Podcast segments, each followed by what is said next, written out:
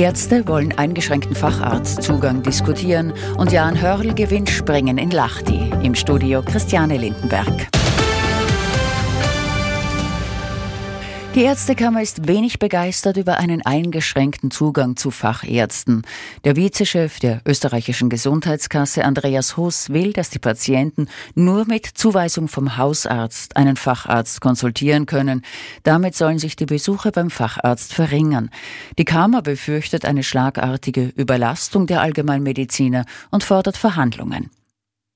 In Graz treibt offenbar ein Tierhasser sein Unwesen. In den Bezirken Eggenberg und Wetzelsdorf sind in den vergangenen Tagen Giftköder in den Vorgärten gelegen. In der Früh ist eine Hündin verendet. Sie hatte eins der vergifteten Fleischbällchen gefressen. Die Tierschutzstadträtin und die Polizei mahnen zur Vorsicht und wer einen weiteren Köder entdeckt, soll sich bitte bei der Exekutive melden. Anlässlich des Internationalen Frauentags kommenden Freitag zeigt ein Blick in der Reihen der Politik, Frauen sind nach wie vor unterrepräsentiert.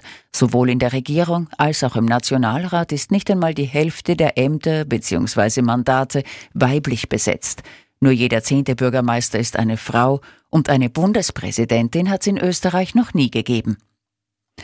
Die Schweizer haben sich bei der Volksabstimmung für eine 13. Pension entschieden.